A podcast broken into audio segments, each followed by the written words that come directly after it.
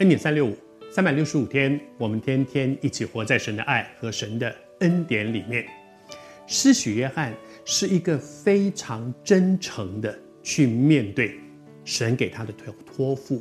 神要他的托付是什么？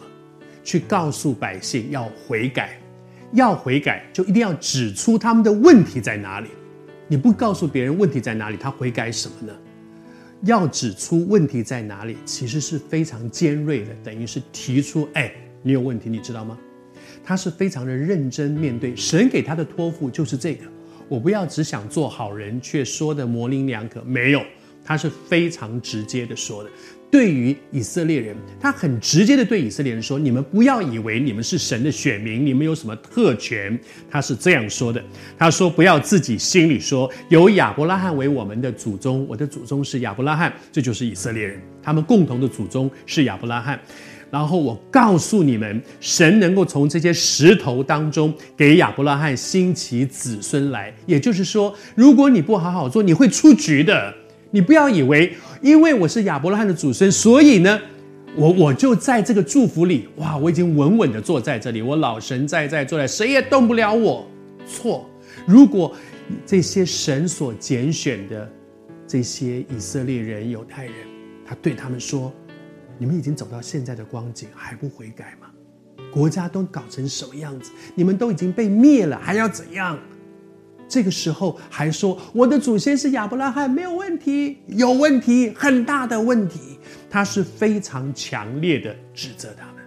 其实今天我相信，在我们中间有一些你跟我一样，可能是第二代的基督徒，第三代的基督徒。我在一个基督教的家族里面长大，我就是，我就是在一个基督教的家庭里面长大的，而我觉得我真的享受很多的恩典。因为从小我就在这个环境里面，有很多从小我领受圣经的话，在我的里面已经成为我的价值观一样。但是那不表示我做得到。我可能知道，哦，我知道，呃，这这个是神话是这样说的。我背过很多的圣经，但是不表示我能够做到。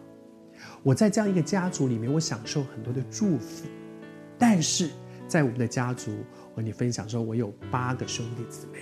我们每一个人都有一个自己跟神生命发生真实关系的一个关键点。前两天我们我们兄弟姊妹聚在一起，我们透过网络聚在一起，然后啊，我们分享到说，我们每一个人跟神的关系。我有一个呃小姐姐，她就提到说，她当初受洗根本就是因为爸爸的缘故，因为爸爸是传道人，他叫我受洗，我就去受了。但是他真正开始认识神，其实是他受洗十多年后。十多年后，有一天，神跟他之间有一个生命真实的一个碰触。